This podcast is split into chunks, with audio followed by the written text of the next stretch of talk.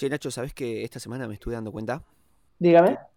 Tengo la capacidad de crear una rocola humana. ¿En serio? A ver.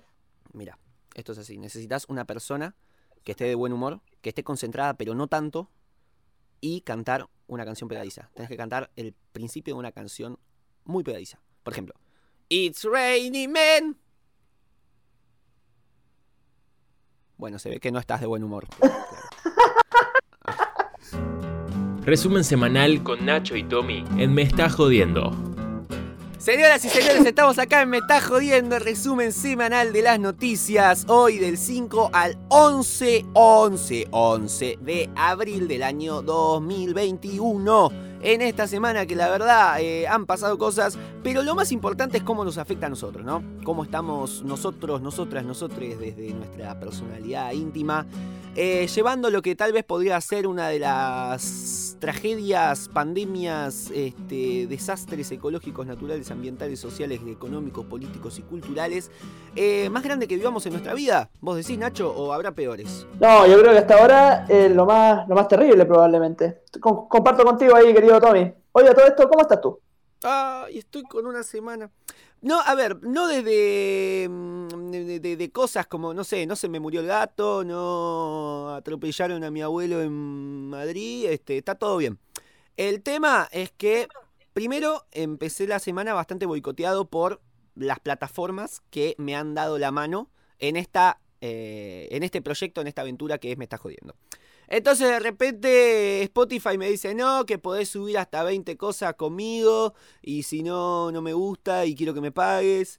Eh, después Instagram, que de repente subo una canción con música y me dice, no se pudo subir, reintentar. Eh, entonces, bueno, uno se va deprimiendo a la vez que uno se siente un poco traicionado, porque yo también estoy postergando un poquito el tema de estudios facultativos por este podcast. Yo tengo que leer como tres textos para el miércoles. Y no he estado haciendo eso para escuchar la discografía del Piti Álvarez de, mi nuevo, mi próximo formato original. Entonces, este, uno se siente un poquito desamparado. Y desde esa soltada de mano, bueno, uno que, no te digo de la angustia, pero se siente como traicionado y eso, y eso duele. Eh, comparto contigo, me comparto contigo. O sea, fue como un, balazo en la cabeza porque contémosle a las personas que nos enteramos que el soporte que sube, sube nuestros programas, nuestras cositas a Spotify, solamente nos estaba permitiendo subir 20 y como ya llegamos a los 20, claro, se empezaron a borrar los primeros. No sé si se acuerdan que la semana pasada yo le preguntaba al Tommy qué pasó con lo de los Beatles. Bueno, era, no era nada, no, no era un problema de Tomás, sino que el mismo soporte la había borrado. Así que estamos analizando aquí un, posible cambio de plataforma, posible alguna otra, ¿cómo se le dice? Alguna otra aplicación que nos suba la grabación de Spotify. No sé, no sé. Claro, otro soporte. Lo que vendría a ser el típico, se vienen cositas nuevas, bueno, estamos forzados a hacer cositas nuevas porque básicamente nos están soltando la mano todas las aplicaciones que hemos consumido. Entonces nada, queremos ver de empezar a incursionar en otras aplicaciones. No voy a decir cuáles para no generar, para no generar falsas expectativas, porque de repente decimos, sí, vamos a ir a Twitch, vamos a ir a TikTok y a esto y al otro. Y por ahí terminamos en lo mismo de siempre, pero diciéndoles, bueno, no se encariñen mucho con los episodios viejos. Entonces, nada, después vamos a ir viendo qué onda, pero por lo pronto este, la angustia eh, galopa este, de la mano con un contexto que la verdad tampoco ayuda, porque bueno, acá este, creo que es la primera semana, no, mentira, eh, pero sí ya se están empezando a aplicar nuevas restricciones acá. De repente ya no se puede eh, circular de las 12 a las 6 de la mañana, lo cual me parece bien, me parece una medida que se queda a mitad de, mm, a mitad de camino, este, porque es como pensar, el virus circula de día eh, y no de noche, es, mes raro, este, las clases siguen siendo presenciales, Em, se siguen tomando, eh, los trenes siguen explotados, los subtes siguen explotados, este, los colectivos siguen explotados, aunque sean para esenciales. Hoy día este, el transporte para eh, el público, el, trabajador esencial, eh, se amplió muchísimo. Antes era solamente supermercados y alguna que otra cosa. Ahora es muchísimo más. Entonces, de repente la cosa sigue explotando, se sigue manejando y estamos manejando números escalofriantes. De repente superamos los 20.000 casos, este, ahora creo que estamos en 25.000, 26.000 y la cosa tiende a subir. Entonces la cosa está como complicada. Entonces, que de repente YouTube, te- no, que YouTube, mira, me traicionó el inconsciente. Eh, que de repente Spotify te empiece a decir, che, no mm, te voy a acompañar más. Que Instagram te diga, mira, voy a tener problemas porque se me antoja. Este, acompañado con este contexto global que ya nos está comiendo, este, de repente es complicado. Sí, me imagino, me imagino, pero mira, acá en Chile tenemos toque de queda, que me imagino que eso, así se llama también la medida Claro. tenemos toque de queda desde que comenzó la pandemia. Y quizás desde un poco antes, porque justo antes de la pandemia había sido el estallido social y Piñera también le puso eh, toque de queda al estallido social, no, la locura. Entonces yo llevo, yo creo que más de un año sin poder salir en las noches tranquilamente, Claro. eh, tener que escabullirme ahí de los milicos, de los pacos. Eh, a mí no me parece una buena medida, a mí más que una medida sanitaria me parece una medida controladora, restrictiva, que busca mantener a la gente tranquila más que a la gente sana.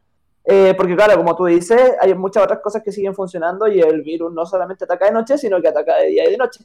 Así que, nada, si fuéramos consecuentes con todas las medidas sanitarias, te creo.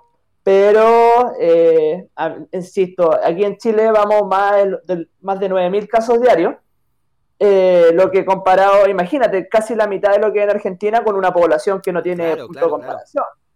Entonces, eh, nada, nada. Eh, como decimos todas las semanas, solo una muestra de cómo se están haciendo las cosas mal, al menos en mi país. Pero bueno, este, por otro lado también hay algunas cositas que si bien se hacen mal, también nos dejan unos chascarrillos, unos chistecitos, unas jodas, este, que son bastante bonitas, como por ejemplo, ¿cómo es eso de que en Chile se puede comprar cerveza, más no así cera para depilar? No, es, es una locura. ¿Tú cachai que prohibieron algunas cosas? Eh, porque, claro, te dejan ir al supermercado, pero solamente a comprar lo fundamental. Entonces, claro, si te queréis comprar una botella de pisco, está bien. Pero hasta hace poco se había pro- prohibido, una de las primeras cosas que pusieron eh, restrictivas fue, de partida, ropa para bebés. Eh, o sea, si a tu guagua le crece... No, claro, si a tu guagua le, le crece durante la pandemia, le ponía un saco de papas nomás, total, bueno, da lo mismo, ¿cierto? Total se queda en la casa. Eh, ropa interior, tampoco se podía comprar ropa interior, imagínate, con, con la misma ropa interior desde el inicio de la pandemia. ¿Cuál es Eh, criterio? ¿Qué criterio? adoptaron? Juguetes, juguetes, tampoco se puede comprar juguetes para los niños, o sea, bueno, los niños tienen que pasar encerrados en la casa y no se puede comprar juguetes para ellos. Claro. Eh, no, no, tú decís, claro, pero eh, si queréis comprarte un pisco para la casa eh, y, y llevarte un buen roncito, un buen whisky, una buena cerveza, podía hacerlo sin problemas. Y el asunto es, no sé, weón, no sé qué criterio ocuparon. Yo me imagino que las empresas que tenían mayor poder versus las empresas que tenían menor poder. Claro. Yo creo que por ahí va. Claro, total. Debe, sí, debe haber algo por ahí. Este, igual, bueno, tampoco vamos a adoptar una postura excluyente, o sea, que haya chupi para la gente, para que se entretenga y para que se quede tranquila sí. y ebria en su casa, Oh, me sí. parece maravilloso. Pero bueno, déjame comprarle ropa a mi pibe. Eso me, me Sí. parece. No, es que eso es, ¿no? Si, yo me imagino, si además hubiesen prohibido el copete, no, yo estaría, No, ya no, estaría claro. afuera haciendo la protesta. sin televisión y sin cerveza. Este, así que, bueno. Pero no estamos acá para hablar de pandemias, aunque debería ser así, porque la verdad tenemos más material para hablar de eso que para hablar de las noticias. Porque, bueno, pasaron, noti- pasaron cosas, este, como diría Mauricio Macri, este, pero no tenemos la calidad y la cantidad de noticias de siempre. Esta vez eh, tenemos cinco noticias y tenemos una relativamente de mierda y cuatro serias. Pero esas cuatro serias tampoco es que es una barbaridad, pero sí tenemos para hablar. No, no sé si se entiende. Bueno, cuestión, vamos a empezar. Eh, Nacho, yo lo que hice fue ponerla de mierda al principio como para, no sé, reírnos un poquito de esto al principio y después empezar con las noticias este, en serio, duro y parejo como para empezar a hablar. Mi idea también, o- Me tinca. Nuevamente vamos a tratar de hacerlo en menos de una hora, ¿te parece? Ah, también hay que Me decir parece. eso. Bueno, eh, básicamente vamos a sacar la música, los cortes musicales. También como para empezar a adaptarnos un poquito a otras plataformas. Como para empezar a decir, che, a ver, ¿cómo sería esto si lo subiéramos a YouTube? Porque viste que a YouTube subís más de 3 segundos de algo y te dice, ¡Eso es We Were de Queen! ¡La concha de tu madre! Y bueno, entonces ya te lo saca. Entonces, nada, vamos a empezar a... Oye, para, para. A todo esto, ¿cómo, cómo vais con las imitaciones antes de que empecemos con la noticia? Con las ¿Cómo vais con las imitaciones. Con las imitaciones Sí. de recordame, soy una persona anciana senil que se acaba de levantar hace 45 minutos. No, no, lo que pasa es que la semana pasada deleitaste con algunas imitaciones muy buenas. Supuse que vaya a seguir ahí en el campo de progresando un poquito en eso de lo que es perfeccionar tu, tu faceta de imitador. Uh, sabes que descubrí que imito muy bien a la mosca. No, es un artista que no debe conocerse ni por fuera de Buenos Aires, ni por fuera de capital, te diría. Este. La mosca, pero la mosca ese, te quiero comer la boca. ¡Ese! Ese, ¿o no? Bueno, descubrí que lo sé imitar. A ver, dale. Por favor. No, no, no, no, esto va a ser el clickbait. Lo vamos a poner Ah, más adelante. Mira lo que te digo, lo vamos a poner más adelante. No en el final, porque ya te veo vos que agarrás, lo salteás, lo ponés al final y decís, listo, mira cómo trolea el sistema. No escuché el podcast, que era el- podcast entero, que era lo que vos esperabas. Te voy a decir que lo vamos a hacer más adelante. Entonces, en algún momento del programa va a aparecer aquí mi buen amigo Tommy Carly imitando a la mosca TC, TC. Seguramente me olvidé igual. Bueno, cuestión, vamos con las noticias. Este, empecemos con. No te digo la de mierda, pero como la menos seria de todas las demás. Porque se publicó en México una nueva biografía de Luis Miguel. Mientras el público espera la segunda temporada de Luis Miguel, la serie que produce Netflix y que estará disponible a partir del domingo 18 de abril, se acaba de editar, no sé qué tan bien eh, narrado gramaticalmente este, esto, eh, de editar una nueva biografía sobre el cantante mexicano, Oro de Rey Luis Miguel. La biografía del español Javier León Herrera y el mexicano Juan Manuel Navarro tiene 342 páginas en las que esta vez se trata, qué mal narrado que está esto, eh, de mostrar al artista polémico y famoso por sus desplantes y actitudes de divo en su costado más humanizado a lo largo de sus actuales y vigentes y jóvenes 51 años. Así que bueno, sería un lindo complemento y me parece una gran estrategia de marketing sacarlo en días parejos con el tema este de la, la serie que para la semana que viene ya estaría estrenada. Para la próxima vez que nos encontremos usted y yo en este espacio, Nacho, este ya se habría estrenado. Oye, yo sé que no es el tema de conversación, pero la serie va a salir de una o va a ir saliendo por capítulo. ¿Tú sabías? Eh, y la otra vez creo que salió toda entera. Creo, no sé, no la vi, estoy hablando porque... No sé por qué estoy diciendo esto, porque la verdad no tengo ningún fundamento para lo que estoy diciendo. Pero, pero imagino que se va a subir entera, qué sé yo. Este... así que me la juego. bueno, y aquí, aquí este nuevo, esta nueva biografía sería como para ir complementando, para ir comparando. Igual yo creo que la serie debe tener todos elementos de ficción, supongo. Sí, claro, como todo. Este, entonces, bueno, esto sería como un poquito más de realidad. No sé si estará autorizada. Imagino que sí. Espero que sí. Espero. Sí, qué poca información que hay al respecto. Nacho, tenés que empezar a buscar mejor la- la- las noticias que traes. Bueno, si tuviera tiempo para meterme a las noticias previamente, estaría muy interesante Por todo favor. esto, ¿o no? yo. Bueno, cuestión. Listo, no tenemos mucho más para decir. Entonces pasamos un poquito con las siguientes noticias, un poquito más interesantes. ¿Querés leer vos, Nacho? No, dale, dale. No, yo, yo leo la siguiente. Ok, dale. Tenemos, bueno, eh, Kings of Lion. eh, Kings of Leon. Es que eso no quería leer, eso, eso, eso quise evitar. Y te metí a tienda Ah, trampa. Eso perfecto. Eso es lo que no quería. Bien jugado.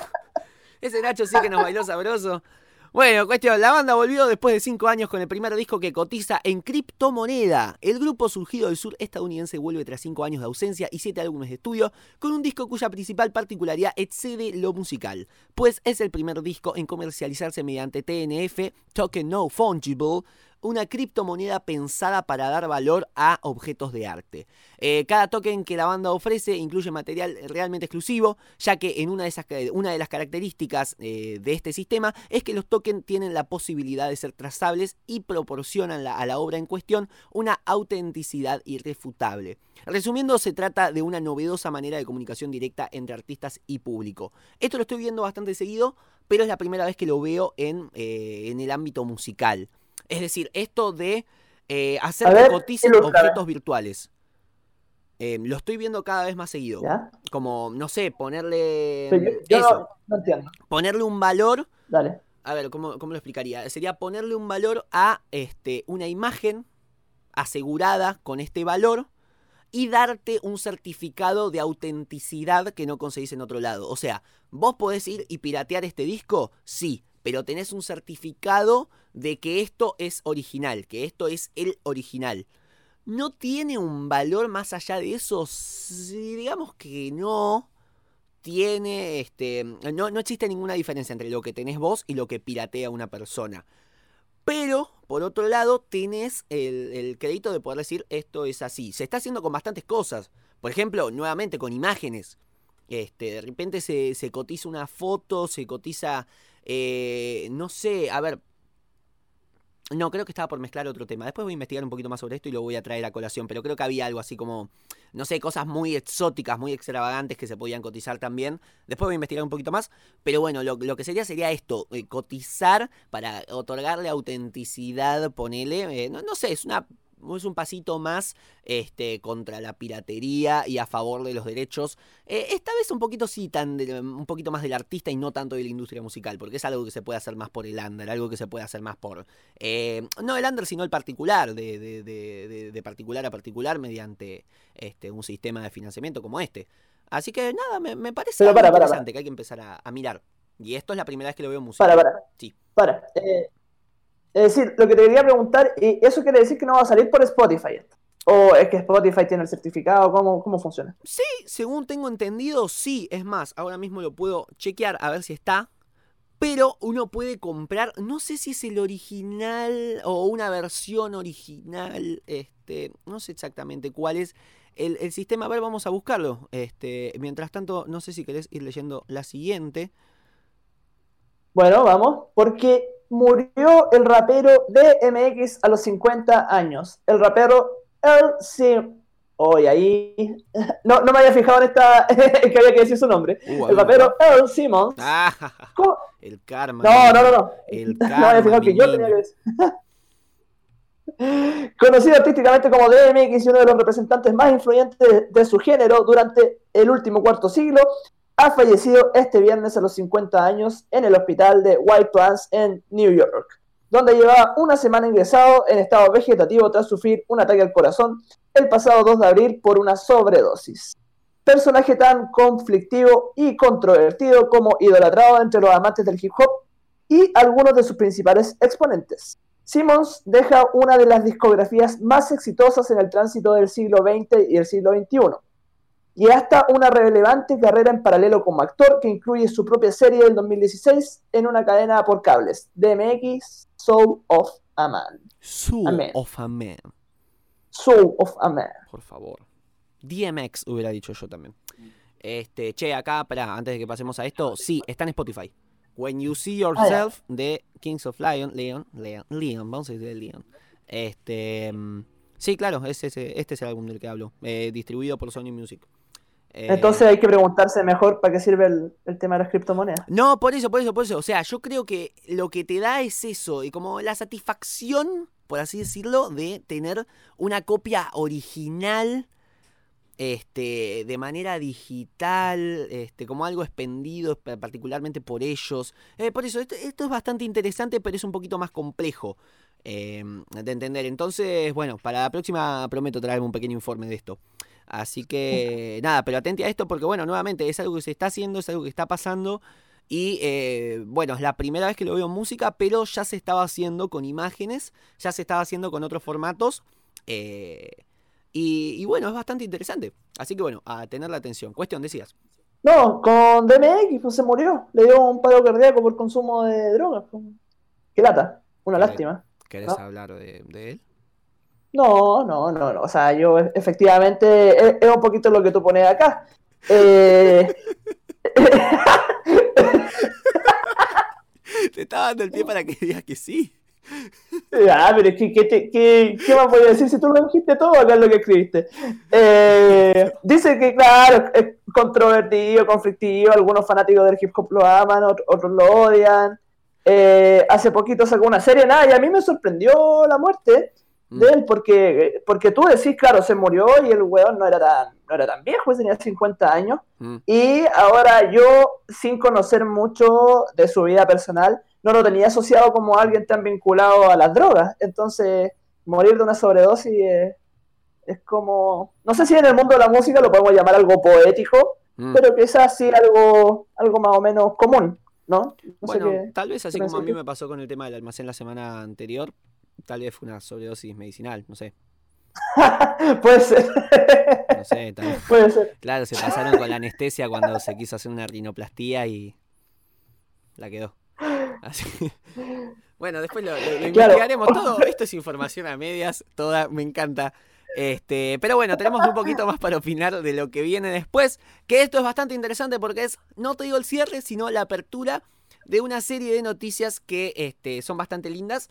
Eh, basadas en bueno, algo que venía pasando hace rato, que es sobre el caso Taylor Swift, que comenzó a recuperar su música. Este, Taylor Swift superó este viernes el reto de regrabar y volver a publicar Fearless, un disco editado en 2008 para recuperar la propiedad intelectual de su música después de que los derechos de sus primeros trabajos terminaran en manos de un fondo de inversión ajeno al artista. El nuevo Fearless Taylor's Version suena exactamente igual que la original, eh, aunque con la voz de Swift eh, más madura incluye seis canciones compuestas durante aquellos años que finalmente no se publicaron, lo que eleva el listado a casi dos horas de duración. Esto es hermoso, bueno, a ver, eh, para la gente que no está en tema, esto es el principio de este, la regrabación de la discografía completa de, Taylor. Este, ahora lo que va a empezar a hacer es empezar a publicar sus discos del primero al último este, eh, nuevamente. Los va a empezar a grabar igual que los originales, pero con su voz actual. Eh, todo esto para eh, dar cierto un poquito a esta, a, esta, esta cuestión que tenía con su discográfica, que tenía un problema gigante. Este, no tengo el nombre del, tipo con el que estaba peleando con su productor, que, le había generado tantos problemas. Pero bueno, cuestión que lo que está pasando con Taylor es eso, ahora está empezando a regrabar porque tuvo ese contrato, este, tuvo la viveza de en el contrato en su momento eh, hecho con la discográfica, tener la posibilidad de regrabar su este, música para no perder los derechos de sus canciones. Este, es muy interesante ese caso, viene sucediendo hace un montón. Entonces, eh, esto es el inicio concreto y activo de eh, esa situación. Así que bueno, este, es algo bastante bonito y un revés interesante para la industria discográfica. Sí, yo, sabes que el álbum está aquí en Spotify lo que me parece bastante interesante porque uno empíricamente puede hacer la, comparación. De hecho, aquí está Fearless, Taylor Taylor's Version. Em, lo que también sí me llama harto la atención es que decidió partir por este álbum que no es su primer álbum, sino que es, si no me equivoco, el segundo. A ver, déjame revisar. Uh, parece que sí, el segundo, porque tiene un homónimo el año 2006. Entonces, eh, yo me pregunto de aquí si es que lo irá a regrabar todo, si irá, a regrabarlo más exitoso. Bueno, fuera de eso, como tú dices, muy bonito todo esto, pero a la vez una lástima, o sea, como tener que estar haciendo todo esto, ya lo habíamos conversado ya, eh, eh, bonito y todo lo que está haciendo Taylor Swift, pero parte de algo que es terrible, que no poder ser dueña de sus propias canciones. Bueno, acá mira, medio que te quería tirar la data de quiénes habían compuesto, bajo qué discográfica, con qué productores ejecutivos se había grabado el disco, pero la verdad que sí, tanto el primero, el homónimo, como este Fearless, que es el segundo, se graban bajo la discográfica Big Machine y eh, tienen a este flaco que es Nathan, Chapman. Eh, y sí, son lo mismo, o sea, no es que mm, yo pensaba que por ahí lo había grabado con alguna discográfica de Lander Yankee y, y entonces por eso ella ya tenía los derechos de esa canción, por lo que no necesitaba regrabarlos. Este, no, pero entonces sí, no, no habría una explicación, por lo menos oficial, de, de por qué pasaría esto. Así que, bueno, tal vez eh, lo se está haciendo por un orden aleatorio, distinto, y después en algún momento saca Taylor Swift de nuevo. ¿Tiene algún tema importante de Taylor Swift? Eh, Taylor Swift álbum, ¿no? No Taylor Swift artista. no, que, o sea, que yo sepa, no, no lo reconozco ninguno. Ahora tampoco soy el gran fanático de Taylor Swift. No, sí, sí, sí, sí, lo mismo. Pero bueno, este, por ahí estaba Shake It Off, por ejemplo. Así que. Mm. No sé, bueno, cuestión que eso, una, un interesante episodio y un nuevo, como decía recién, derechazo para la industria discográfica. Así que, bueno, siempre bancando eso, siempre bancando al artista, no a la industria. Este, seguimos con la siguiente, Nacho, ¿querés? Le damos porque Enrique Guzmán acusado de abuso sexual por su nieta. El legendario pionero del rock and roll en español, el cantante mexicano Enrique Guzmán. Tenés muchísimo para leer acá. Te pido disculpas, te engañé y te metí en un telar de la abundancia nefasto. Así que, perdón. Me di cuenta, me di cuenta, pero ya estamos en esta, ya estamos, ya, ya empezamos ya. Eh, entonces fue acusado por su nieta Frida Sofía de abuso sexual cuando tenía 5 años. Frida, influencer, influencer de 29 años y parte de una familia vinculada a los escenarios, dijo en una entrevista televisiva que Guzmán, ex, ah, ex integrante de la famosa banda Los Teen Tops, le tocó en sus partes íntimas cuando era pequeña. Me manoseó desde los 5 años. Fue un hombre muy asqueroso, muy abusivo, siempre me daba miedo, me hizo cosas feas, señaló al popular programa de primera mano. Transmitido por la cadena Imagen Televisión según la agencia de noticias italiana ANSA. La respuesta del músico, se preguntarán ustedes, respondió de inmediato a las imputaciones y en tono irónico señaló que seguramente soy un degenerado y enfermo, al declararse preocupado por la inestabilidad mental de su nieta. Todo esto entre comillas, ¿cierto? Lo único que necesitamos es poder ayudarla. No puede mezclar Chanax, es un ansiolítico, con alcohol y ponerse en el programa en el que está. Hay que ayudarla, nada más, afirmó el intérprete de La Plaga, tras lo, tras lo cual continuó. Lo que Frida necesita es una ayuda psiquiátrica y ojalá que la encuentre. Guzmán además calificó de estúpido al periodista Gustavo Adolfo Infante, quien le hizo la entrevista a su nieta. Sofía es hija de la cantante Alejandra Guzmán y nieta de la famosa primera actriz de cine y telenovelas Silvia Pinal. Y en una reciente serie televisiva sobre la vida de esta última, Guzmán había sido retratado como un marido golpeador y un hombre obsesivamente celoso y posesivo. Ah, bueno, con respecto a esto... ¿Querés descansar un segundo la voz? este, nada, un pequeño una cosa para agregar acá todo lo que estás diciendo, como para tirar una punta. Este, ¿Qué tópico recurrente tan frecuente que tiene eh, siempre el supuesto abusador a la supuesta abusada de tratarla de loca, de tratarla de inestable mentalmente, de, enferma, de delirante? Este, la verdad que es una cosa que se ve bastante frecuente y bueno, me llama la atención que siempre, eh, siempre no siempre, pero me, generalmente se recurre siempre a ese recurso. Se recurre a ese recurso, me encanta, este, a, esa, a esa salvación, a esa solución. No, me enerva, Tomás, me enerva, weón. Eh, o sea, esto como de ningunearla, de, mencionar el medicamento que está tomando para decir que no lo debería estar mezclando con alcohol, o sea, como si, como si más encima eso la invalidara. O sea, no, qué mal, weón. Y más encima el weón irónico, dice... Claro, seguramente con soberbia, es tu nieta, este, es espantoso sea cierto o no, que yo siempre voy a estar del lado de que sí, es cierto, este mm, es innecesaria la, exposición adicional que das. Es como si estuvieras jugando una guerra, como si estuvieses empezando, a, no sé, a querer combatir como tratando de ver quién expone más al otro. Es espantoso. Sí, no, aquí, aquí siempre estamos del lado, y bueno, que bueno, estamos de acuerdo en esto, Tomás, estamos del lado de la víctima. Eh, claro, a menos que se llegase a demostrar lo contrario, pero yo parto de la premisa que nadie quisiera exponerse de esa forma, eh, de manera pública, menos personalidades públicas, porque sí. O sea, y bajo esa lógica, el, el, tema del abuso es algo tan complicado que a las personas les puede tardar años y años poder recién hablar del tema con, con una mayor tranquilidad. Entonces, claro, estamos del lado de, de, la víctima como siempre y a la vez eh, lo que tú decís, como esta soberbia, esta sensación de que, claro, querer como tirarle más parafina al fuego. No, horrible. Además, teniendo en cuenta que no es la primera vez que pasa, porque vos, como recién bien decías, este, ya había sido puesto como un tipo golpeador, como una persona celosa, mala. Este, entonces, este, me parece que tendría que tratarlo con un poco más de, delicadeza, sea cierto o no. Este, me parece. Mm, él, él lo sabrá, la, su nieta lo sabrá pero me parece que es muy importante que, estas cosas se traten por lo menos con respeto por la situación que se está viviendo a nivel global. Este, están eh, eh, aumentando también los casos. Durante la pandemia aumentaron muchísimo los casos de, denuncia de violencia, de bueno, asesinatos, de femicidios. Este, entonces me parece que estamos en una época muy delicada este, estamos en una época en la que no se puede tratar esta cosa con sosorna, con, con sorna, con soberbia. Este, mm, no, no, se puede tratar así como si fuera una cosa más. Eh, tratarlo con, con, ironía este, es no solo una falta de respeto hacia ella, sino hacia todas las mujeres. Así que me parece que es una cosa que hay que tratar con delicadeza y no eh, hacer exactamente lo contrario de lo que se hizo si, este, en este caso.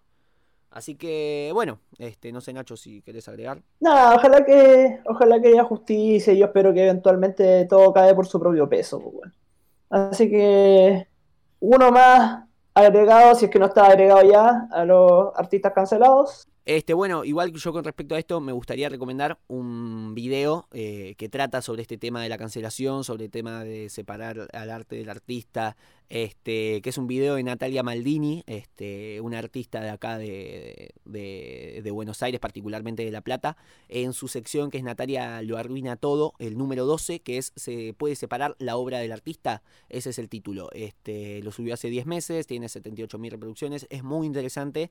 Y trae también una mirada un poco innovadora este, e interesante sobre, sobre esta cuestión de eh, dejar de consumir a, a, esos artistas que tal vez están un poco en la balanza, en tela de juicio, este, justamente para darle nuestro tiempo a artistas un poco más pequeños, artistas, gente de, gente bien, eso, este, dedicarle un poco más nuestro tiempo a gente que, a que se lo merezca. Es una decisión que se puede tomar, se respeta a la gente que escucha otras cosas, se respeta a la gente que de repente tiene algún recuerdo anclado a alguna canción de Enrique Guzmán, sí, bueno, pero este, ella propone desde su punto de vista empezar a escuchar artistas que tal vez, este, no te digo lo merezcan, pero que este, necesitan más este, tu reproducción que Enrique Guzmán, que es una persona ya consagrada.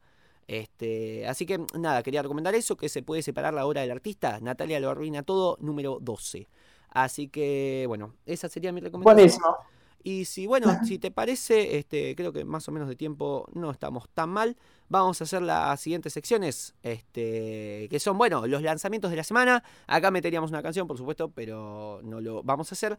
Así que bueno, tenemos los discos que lanzamos, lanzaron, se lanzaron este, como humanidad esta semana. Tenemos, bueno, a Taylor Swift con Fearless, como habíamos nombrado antes. Este, tenemos Rag Bone Man y Pink este, haciendo Anywhere Away From Here. Eh, tenemos a Manuel Turizo con Dopamina y a Mon Laferte con 6, el disco que habíamos anunciado la semana pasada. Tenemos sencillos, ¿los querés leer vos, Nacho? Que ya me pica la garganta. Por supuesto, porque los sencillos de esta semana son Sofi de la Torre y Pablo Alborán con la canción Y Duele. Juanes que sacó un cover del Amor después del Amor, que yo no lo he escuchado, me vengo a desayunar con esto. Interesantísimo, Vamos a ver cómo está. Eh, escúchalo. Vale.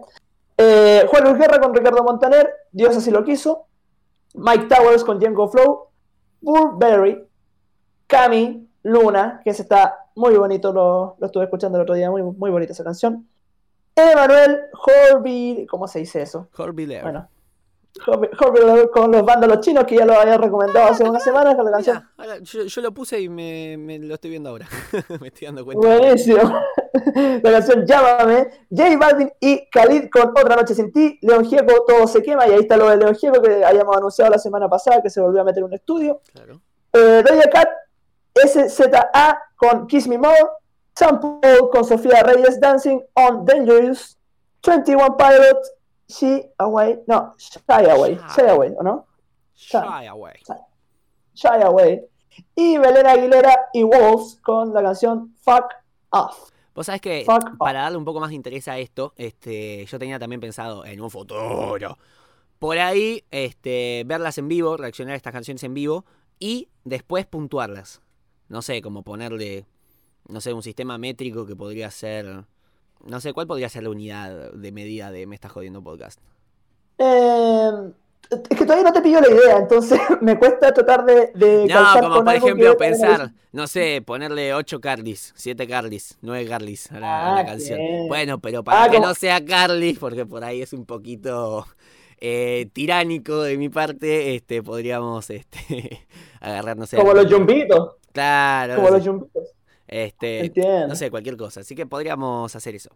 Así que, bueno, nada, cuestión, sacando de Archivarlo en la carpeta de proyectos que podríamos hacer y que ojalá que eventualmente se hagan. Totalmente. Bueno, sacando de lado estas reuniones de producción que tenemos al aire, este, vamos a leer los chats de Spotify, a ver cómo han quedado. Este, bueno, voy a leer a nivel global y después, si querés, hacemos vos y yo, Nacho, este, Argentina y Chile, como la última vez. Sí, pero, eh, pero espera un poquito. Yo, yo, yo me quería preguntar de dónde sacáis esta información de, de los rankings, porque eh, lo sacáis todo de la misma aplicación, porque si es que esto lo sacáis de Spotify, es que yo manejo Spotify muy poco y quizás lo que debería hacer es un tutorial de cómo no, esto no es la aplicación. No es la aplicación. Ah, esto es en eh, spotifycharts.com. Es una aplicación ah. oficial de Spotify, eh, va, una aplicación, una página web eh, oficial de Spotify, pero que no está en la aplicación. Pero que debería ah, estar. Estaría muy bueno que esté. Este, así que nada, cuestión. Acá lo que tenemos em, a nivel global, eh, tenemos, bueno, algunos movimientos, no muchos. Tenemos a Save Your Tears de The Weeknd en el quinto puesto. Eh, subió un puesto, por lo que bajó, no me acuerdo, creo que Life se llamaba la otra canción que estaba. Este, bueno, a partir de ahora tenemos todo lo mismo. Este, en el cuarto puesto tenemos Driver License de Olivia Rodrigo. En el 3 tenemos Astronaut in the Ocean de Masked Wolf. En el 2 tenemos Call Me By Your Name de Lil Nas. Este, y en el puesto número 1 tenemos Peaches de Justin Bieber con Daniel César y Gibeon con 52,357,127 reproducciones. Es decir, 3 millones más que la semana pasada. Así que, bueno, vamos a pasar ahora sí con los charts de Argentina y Chile. ¿Quiere empezar con el quinto? Me parece muy bien. Sí, vamos, vamos uno y uno, porque en el quinto puesto en Chile está Ella no es tuya, remix de Rochi, RD, Mike Tower, bla, bla, bla, etcétera. En el quinto puesto de acá tenemos Bandido de Mike Towers con Sean, que bajó un puesto, hay que decirlo. Ah, sí, la nuestra también bajó un puesto. En el cuarto puesto de por acá, que subió un puesto, destronó el anterior, 911 por Seth. En el cuarto puesto tenemos Ella no es tuya, que también bajó un puesto con 1.800.000 reproducciones, Remis Day, Rochi, RD y bla, bla, bla. Tercer lugar por acá, se mantiene y no baja eh, de Bad Bunny con Jay Cortés, que a todo esto, eso fue lo que se me olvidó comentar, weón. ¿Qué pacho? Y que lo quería agregar a las noticias de la semana. No me diga, ¿qué pacho? Sí, no lo comentamos. Bad Bunny, Bad Bunny peleó en WrestleMania. ¿Qué cosa? El sábado. ¿Qué cosa? ¿Qué cosa? Bad Bunny peleó, Bad Bunny peleó en WrestleMania el sábado pasado. No me diga. Sí, ¿tú sabes lo que es WrestleMania, no? Eh, me imagino. Que peleó, me imagino que boxeó. No, mira, WrestleMania es el evento más. Sí, sí, sí. Decime. No, iba a googlearlo, pero me di cuenta. No, para, puedo esperar que me lo digas vos. WrestleMania es el evento más importante de la historia de, la WWE, la que es una de las federaciones de lucha libre más, más grandes del mundo. Y WrestleMania viene siendo el evento más importante y Bad Bunny ya había aparecido ahí porque es fanático de la WWE desde chico. Mm. Eh, de hecho, en su último disco sacó un tema que se llama Booker T, que hace referencia a un, a un luchador perdón, de la WWE. Y gracias a eso lo invitaron a cantar la canción, de ahí agarró una rivalidad con unos luchadores y ahora en WrestleMania sábado pasado peleó. Y yo te digo, cuando invitan a una celebridad a pelear a la WWE, siempre hace un papel más o menos eh, como medio deplorable, como que trata de pegar algunos combos, o de repente tiene super fuerza y de un combo es capaz de derribar a alguien. Bueno, en el caso de Bad Bunny, pareciera ser que entrenó y se preparó mucho para su pelea, mm. porque, bueno, eh, desconecten a los niños de la transmisión si no lo saben, pero la lucha libre es falsa. Eh, entonces hay que entrenar mucho para que los movimientos salgan bien. Sí, sorry, Tommy, sorry que te cagué la onda, pero sí, la, lucha libre es falsa. Eh, hay, que, hay que practicar los movimientos para que salgan muy bien. Y Bad Bunny lo hizo, pero es que espectacular. O sea, todo considerando que no es un peleador profesional, es un cantante, se metió al ring y peleó, peleó realmente muy bien. Yo te recomiendo, Tomás, que eh, le des una mirada por ahí a la pelea de Bad Bunny. Él estuvo muy emocionado, lo iba a mencionar en las noticias, no sé qué se me olvidó. Bueno, no, bueno, bueno, entró, entró, así que, qué bien. Che, mirá vos, qué bueno, mirá cómo se... Sí. Me, me, encanta ver a artistas saliendo de su zona de confort y bueno, acá particularmente bancamos mucho a Bad Bunny, así que dale, lo veré con gusto. ¿Cómo me pasó por debajo del radar? No lo levantaron los medios al parecer. Este, a mí se me. Bueno, yo lo tenía que haber puesto, se me olvidó, lo siento, pero ahí Bad Bunny dice, como te digo, se lució. Eh, peleó en compañía de Damian Priest, si no me equivoco, se llama su luchador, su compañero, eh, luchador, sí, mm. contra The Miz, The Miz y Morrison, que son una de las parejas icónicas de la WWE. Y y nada, pues interesante, de verdad, muy, muy interesante la pelea como para verla y para, reírse un rato también, ver a Bad Bunny ahí peleando con todos los movimientos que hace. Él se ve muy flaco en relación a los otros luchadores y, yo creo que se luce, de verdad yo creo que se luce. Che, qué bueno. Bueno, bueno, bueno. Entonces podríamos meterlo también después en la sesión de recomendaciones. Vamos a ponerlo ahí. Este, no nos olvidemos. Así que, bueno, cuestión, ¿dónde, dónde nos habíamos quedado? Ah, puesto 3. Ah, de Balboni con Dave Cortés. Sí, eso mismo. Eh, bueno, el puesto 3 de acá es un estreno este, que es Guacha de Kea con Duki. Mira, estrenó y llegó al puesto 3 al tiro, güey. Sí, sí, explotó. Bueno, son Kea y Duki. Así que me parece es un, es un combo bastante exitoso.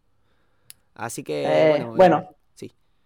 Buenísimo. Puesto 2, Bandido por Mike Towers y June. El puesto número 2 de acá, que también mantuvo, este, además de mí, remix de Rusherin, Kea, Duki, María Becerra, Litkila y Tiago PSK. PZK. Y por acá en Chile se mantiene en el primer lugar, se mantiene en el primer lugar la canción Fiel de los Legendarios que no abandona, no abandona, no abandona su puesto que ha tenido ya desde que estamos revisando estos rankings. Ha estado en el primer lugar, mira, bastante bien la canción ahí. Claro, claro, claro, claro. Y también con 130.000 reproducciones más que la semana pasada, con 2.620.000. O sea, sigue subiendo. La semana pasada me acuerdo que también estaba subiendo. Este, pero bueno, Eh. no es el caso de nuestro primer puesto, que es eh, este, el Bizarrap Music Session número 38, este, de Elegante con Bizarrap. Porque, bueno, tiene mantiene el primer puesto con 2.871.000 eh, reproducciones, pero son 370.000 menos que la semana pasada. Así que, bueno, empieza a decaer el hype por esta canción, pero mantiene el primer puesto. Ahora sí, pasamos a lo siguiente, que ya sí, ahora sí nos estamos yendo al carajo con el tema del tiempo. Este, vamos, a leer este, las efemérides. Tenemos 10 efemérides en un periodo de 91 años. Un lindo servicio que decidí incluir. Este, así que, bueno, cuestión. Tenemos en 1915 que nace Billie Holiday, cantante de jazz estadounidense. En 1916 nace Alberto Ginastera, compositor argentino. En 1947 nace el mítico Bonnie Wyler, este integrante del trío original de Bob Marley and the Wailers. En 1969 John Lennon graba Give Peace a Chance. En 1970 Paul McCartney anuncia la separación de los Beatles. En 1971 muere Igor Stravinsky, compositor ruso. En el 74 Queen lanza el álbum Queen 2. En el 78 The Police lanza Roxanne como sencillo. En el 80 Brian Johnson es anunciado como nuevo cantante de ACDC. Y en el 2006 Cuarteto de Nos lanza su álbum clave, su álbum bisagra raro. Así que bueno, esas serían las cosas que están pasando. Espera, voy a chequear esto que acabo de decirle de raro, porque no me acuerdo si era este o bipolar. Oh, por favor que sea raro porque raro, bueno, es buenísimo. Claro, el álbum de cosas. Sí, sí, sí, totalmente. Bueno, sí, ese es el álbum como icónico, si quieren empezar por... Básicamente que marca un antes y un después, porque es como el álbum que eh, les da reconocimiento, les da fama al Cuarteto de Nos, en un momento en el que ya estaban planteándose básicamente terminar con, con todo y seguir con sus vidas y decir, bueno, la música no ha sido lo nuestro. Este, bueno, con este álbum es que la pegan y ahí empieza una racha con bipolar, con porfiado, este, discos icónicos del grupo y que bueno, les dan el reconocimiento que hoy tienen. Pero este es el undécimo álbum, recordemos esto también, se lanza en 2006, este, pero a esta altura ya los muchachos eh, grupo este uruguayo ya tenía 11 discos encima lanzados, este, y recién ahora fue que la pegaron. También un poquito una historia alternativa al éxito tradicional del niño prodigio que a los 18 años ya fue contratado por Europa y el primer mundo. Este, y ya está jugando desde chico porque tiene un don particular. Bueno, estos muchachos estuvieron hasta los 40 años para pegarla. Entonces, eh, me parece una historia que siempre hay que reivindicar, más considerando lo que son y lo que hacen, que en mi opinión es maravilloso. Yo no sé si alguna vez declaré abiertamente mi fanatismo por el Cuarteto de Nos. Este, bueno, lo hago ahora. El Cuarteto de Nos me parece brillante. Excelente las cosas que hacen. Así que, bueno, algún día les dedicaré su podcast porque la verdad me parece que lo tienen bastante este, merecido. Cuestión, nada, ya terminamos con todo, salvo con las recomendaciones, ¿puede ser? Sí, igual hemos tirado recomendaciones por ahí entre medio, así que estamos. Tenemos, bien. claro, ya hemos tirado nuestras recomendaciones, pero sin embargo yo quisiera tirar un par más. Y también hablar Claro. de, de lo que Ah, trajimos. por supuesto, lo que tenemos- escuchamos. claro. Este, porque bueno, Sí. yo escuché este Vengo de Anati Hoods, este, el disco del 2014 que me recomendaste, particularmente la canción Somos Sur, que era lo que me habías este, dicho. La verdad me pareció maravilloso y hay que rescatar este disco por sobre lo demás.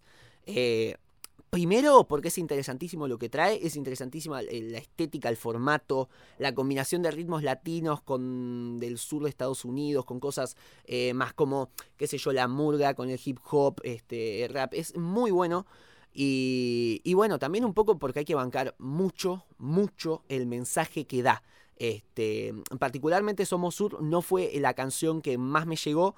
Este, me gustaron muchísimo otros temas como por ejemplo Los peces gordos no pueden volar y Oro Negro. Este, pero me parece que también es fundamental el mensaje que trae en Somos Sur.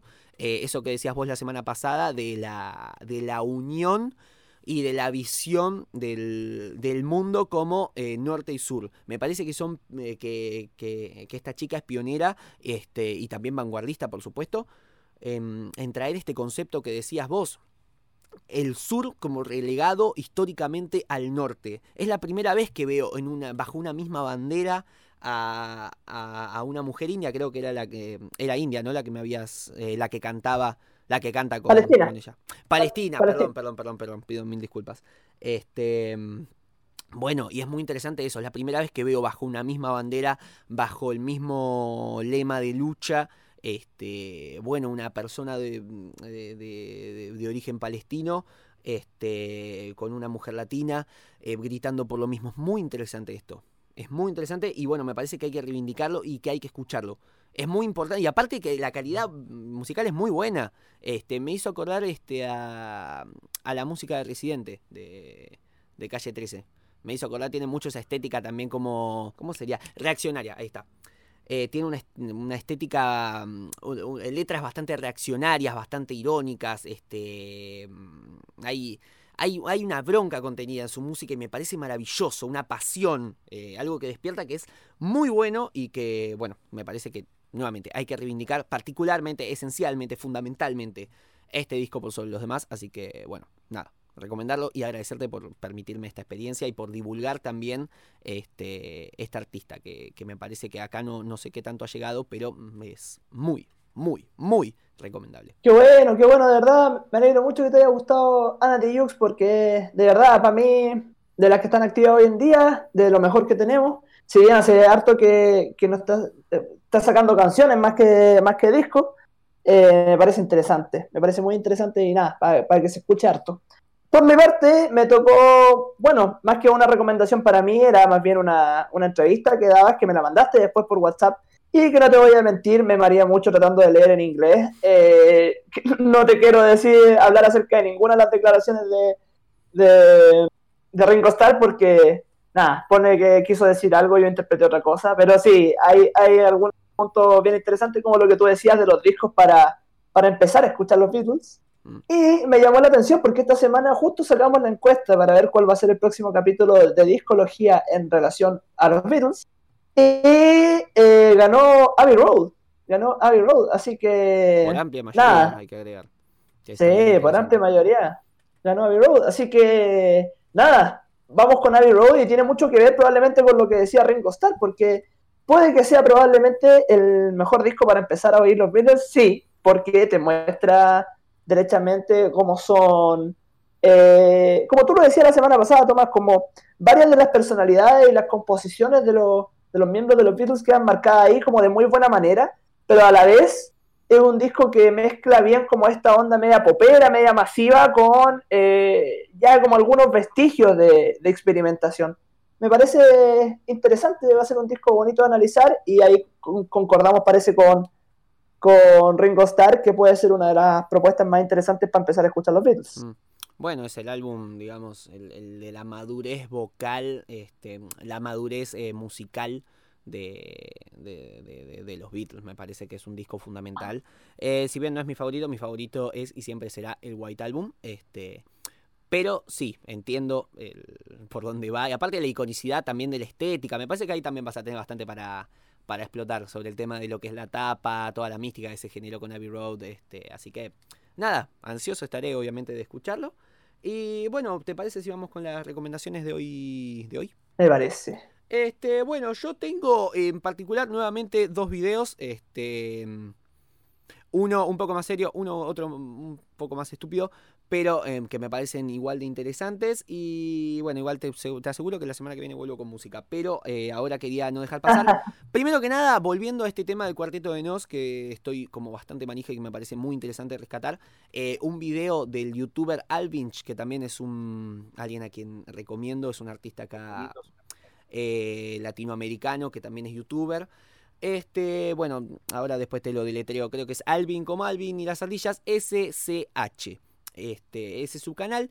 Y el video que te recomiendo es ¿Qué hace al cuarteto de Nos una banda de genios? Este, y bueno, explica eso, explica la, composición que tiene, la- el- no sé, alguna de las cosas más locas que han hecho para componer un tema, este, su historia. Es muy, muy interesante y la verdad lo, recomiendo también un poquito a modo de homenaje con, con este aniversario que se ha cumplido de, creo que, claro, 15 años, 15 años del lanzamiento del disco que justamente lanzó al cuarteto a, al escenario este, masivo. Y bueno, después tengo otro video, este sí que es un poco más estúpido. Estaba analizando este, al Pete Álvarez, estaba Ya. escuchando ahí la, la discografía del muchacho. Y bueno, me di cuenta de que para tener un poquito más panorama más claro, tenía que empezar a investigar un poquito sobre los géneros de rock, sus características. Y bueno, entonces empecé a buscar videos con el nombre de, por ejemplo, tipos de rock, tipos de metal, cuál es, qué, qué es esto, qué es lo otro, los subgéneros, eh, como para poder analizar mejor. Y me encontré con un video que es así. Tipos de rock y metal de el canal El Idioma del Rock. Tiene 65.000 visitas, o sea, es muy grande, se subió hace 7 años. Eh, básicamente, son 10 minutos, no, ya como para que veas el tono. Son 10 minutos de mostrarte distintos conciertos de los distintos subgéneros de rock y del metal. Pero abajo te pone una hermosa descripción en la que te cuenta qué es lo que haría un fanático de ese subgénero para rescatar a una princesa de un castillo custodiado, custodiado por un dragón. Entonces, por ejemplo, te cuenta, no sé, qué sé yo, te cuenta, el fanático de heavy metal llega con una chaqueta de cuero en una moto Harley Davidson y este caga trompadas al, al dragón, se lleva a la princesa en brazo y hacen el amor en un bar. El otro te dice, eh, llega con una Remington calibre 24, le, encaja un tiro en la cabeza, este, y después mata también, mata también a la, a la mujer, se mata él mismo y no sé, qué sé yo. Cosas así, es muy bueno, me parece un formato, si bien andas a ver si es así, si, si está tan bien hecho, con qué tanta este, cordura se habrá, se habrá este, y seriedad se habrá hecho este video. Este. Mira, por ejemplo, acá hay- en la miniatura está folk metal. El tipo llega con un tío tocando el acordeón, otro tocando la flauta y otro el violín y otros instrumentos típicos. Hacen que el dragón se duerma y después eh, de mucho danzar y beber se van, sin la princesa. Así que- no, por eso, es muy interesante, es muy bueno. Este, y nada, me parece una manera excelente de, eh, de, de- de explicar. me parece el video más didáctico y más hermoso para explicar lo que es el rock y el metal y los, sus distintos subgéneros. Así que bueno, recomiendo este video totalmente choto, porque aparte de eso, es, son textos, cuadros de textos eh, contando esto, así que nada, es muy lindo. Eh, esas dos, esos dos videos son mis recomendaciones de esta semana. Y después voy a pasar al tema de la playlist de invierno, pero antes, dígame usted, ¿qué ha elegido? Voy a, esperar tu, que me los manda ahí por WhatsApp para estar atento y poder mi- mirarlo. Ah, se, ve- interesante, se ve muy bueno. Y dale, por favor sigue recomendando videos que yo creo que es muy, muy buen complemento para este camino de, la música, ¿cierto? Bueno, por mi parte voy a aprovechar mi, mi oportunidad de recomendar, para recomendar una weá, la verdad, porque eh, siempre est- estoy recomendando como discos muy espectaculares y discos que son muy bonitos, yo creo que eso se agradece harto, pero esta vez eh, quiero recomendar particularmente algo que eh, va a ser como medio atípico de mí, pero quiero, eh, es un concierto.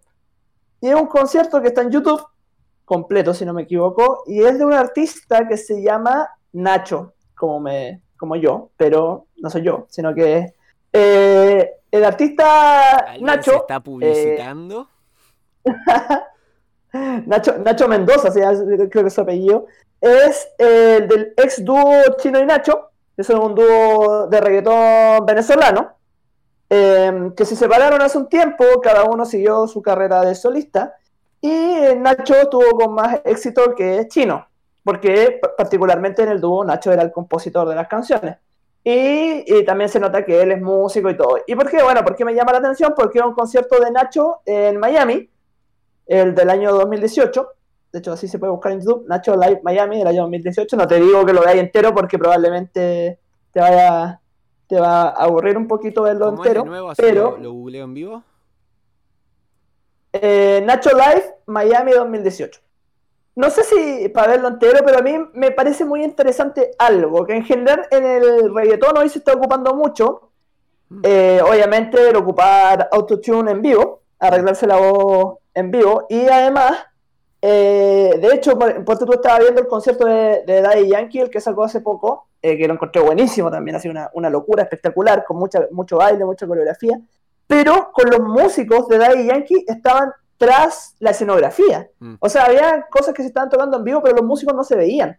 Entonces esto es para dar protagonismo, obviamente, a la figura que canta, ¿cierto? Claro. Eh, así lo hace, lo hace Bad Bunny también, hay muchos que lo hacen así. Bueno, en el caso de Nacho, me pareció interesante porque eh, es con toda la banda en vivo, están tocando, eh, creo que prácticamente sin pista, y Nacho canta muy bien, no necesita arreglarse la voz.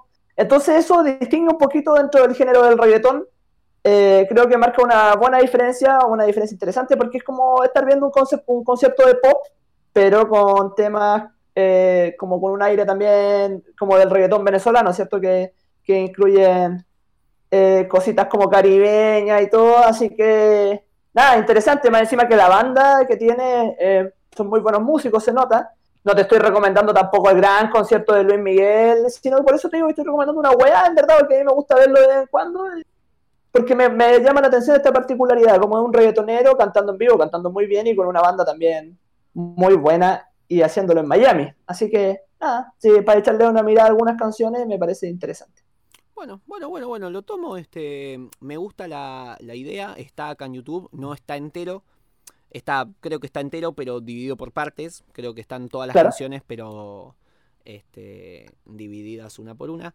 Así que, bueno, lo voy a ver y es verdad lo que está diciendo. Es, es bastante mm, inusual ver al cantante de reggaetón con, no sé si decir, el soporte tradicional de su música, es decir, toda una banda, toda una, una puesta en, escena de fondo y él, bueno, sin usar autotune. La verdad que estaba pinta bastante bien. Así que bueno, lo veré probablemente el sábado a la noche con una que otra cerveza en mano. Así que, así que bueno. Gracias por eso. Voy a pasar también un poquito ya como al, tradicional segmento de recomendar música de invierno. Si bien este día hay un sol abrasador y yo me estaría derritiendo en esta en este pseudo sauna que uso para grabar. Así que bueno, voy a recomendar los dos temas. Eh, que son, bueno, reloj de plastilina de filosofía barata este, y zapatos de goma de Gran Charlie García del año 1990 y este, todos los vientos de La Franela. Ah, si quieren que les recomiendo un disco, después de ver de La Franela del año 2009, eh, si no el mejor disco que tienen, eh, uno de los mejorcitos. Eh, la verdad que es un... bueno, La Franela es como la otra cara de decir los persas. Los piojos se, se separa. Este, y bueno, Ciro se, se va por un lado y Piti Fernández, que es el, si no me equivoco, el guitarrista, este, forma la franela. Así que bueno, es muy, muy interesante. Lo, recomiendo y particularmente el tema que voy a meter acá es Todos los vientos. También lo mismo de siempre, la orquesta, la música, no me voy a meter de nuevo porque sería explicar lo mismo que explico todas las semanas. Así que bueno, esos son mis dos temas para agregar a la lista que son Reloj de Plastilina y Todos los vientos de la franela. Reloj de Plastilina de Charlie, por supuesto. Hermoso, hermoso también. Muy, muy bonito. Así que, bueno, ya, bueno, ya tenemos unas cuantas canciones como para hacer la playlist. Así que si Instagram no se enoja y Spotify tampoco, voy a generarla esta semana. Y bueno, ya empezar después a empezar a agregarle más canciones qué sé yo. Este, pero esta semana lo vamos a crear. Así que bueno, en realidad, este, como para cerrar un poquito, la verdad que este es un podcast, un podcast bastante incierto. No sabemos exactamente qué es lo que vamos a hacer. Mm, imagino que este se va a subir como siempre, lo vamos a subir a Spotify. Pero ya la semana que viene tal vez empiece a haber algunos cambios, como empezar a subirlo a YouTube, eh, subirlo a través de otro, mm, por Spotify, pero desde otro canal. No sé exactamente qué es lo que vamos a hacer, pero este... Por eso digo, hay mucha incertidumbre. Eh, la idea es seguir con nuestro cronograma habitual, seguir con las guías definitivas, seguir con las discologías, pero este, también hay, hay, que ver cómo nos reorganizamos, cómo lo subimos, cómo lo hacemos, qué cambios va a haber. Este, el sacar la música estilo radio es la, primera de una serie de medidas que iremos tomando. Así que, bueno, nada, este, esta es nuestra... Tal vez podríamos empezar a poner covers de artistas más pequeños como para divulgarlos, eh, se me ocurre. Así que, bueno, nada. Este, Esa está buena. Esa- está muy interesante. se me acaba de ocurrir, propuesta. podríamos empezar a hacer eso con gente que claramente no cobra derechos de autor aún y podríamos usarlo también como para difundir un poquito esa música. Así que, bueno, nada, este, por lo pronto, esto sigue igual, esto se va a subir a Spotify y tal vez más adelante haya cambios, ya lo charlaremos, ya lo veremos, este, pero siempre para bien. Vamos a tratar de hacer que esta bonita comunidad avance y la cosa siga mejorando como hasta ahora, que por el momento va tan bien que uno no lo puede creer, se pone muy contento y cuando recibe un mensajito de ustedes diciendo que está contenta, que está eh, enamorada del podcast, que de repente quiere escuchar más y que... Nada, mensajes lindos, este, son cosas que la levantan mucho, que, que sirven, que ayudan y que bueno, mueven un poquito a seguir este, con esta cosita linda que hemos creado. Así que, bueno, nada, estamos cerrando acá esta edición. Nos estaríamos yendo, este, acá les diría con qué canción, pero no. Mira, yo no me voy de aquí. Yo no me voy de aquí sin la imitación de la mosca. Te odio. Ah, no, pero me había olvidado. Bueno, qué sé yo. La idea era poner esto entre los sencillos, entre los rankings. Me olvidé. Así que si no logré confundir y persuadir a la persona del principio, este, te debo decir que has ganado. Así que nada. Mirá, voy a poner la canción en karaoke. A ver si Ah, ya, esto va con todo. con esto nos despedimos. Pará. Eh, Supongo que a esto, a esto, a esto no le meten. No le meten. Lo voy a poner muy, lo voy a poner muy de lejos como para que no se pueda. Este, para que no tengan con el- argumentos. Entonces con esto cerramos el podcast, nos vemos la próxima semana, los dejamos aquí con Tomás Agustín Carli y su imitación de La Mosca. Hasta una próxima oportunidad, nos vemos. Ah, pará porque tengo enchufados los auriculares. Resumen semanal en Me Estás Jodiendo. No se escucha. Ahí sí. Conducción, Pero no quiero que se escuche tanto. Ignacio Milla Irigoyen y Tomás Agustín Carli. Locución, Voy a ponerme un poco lejos como para que Guido Benagui. no puedan percibir los detalles. Va. Diseño gráfico Zoe Vitale. Cuando no tengas dónde ir, cuando te sangre la nariz, cuando te duela la cabeza y se termine esta cerveza, cuando las alas de tu avión se derritan sin razón, ser, y alcanzaste la soledad, ya se ha matado en la ciudad. Yo romperé tus fotos, yo quemaré tus cartas para no verte más para no verte más. Hola, soy la mosca de la mosca CC. Este, y esto es Me está jodiendo podcast. Nos vemos la semana que viene, gente. Para más, Me está jodiendo. El resumen semanal de las noticias. Chau, chau. Yo no sé si hablas igual la mosca, pero Eh, Vamos a hacer que sí. Hice mierda la garganta.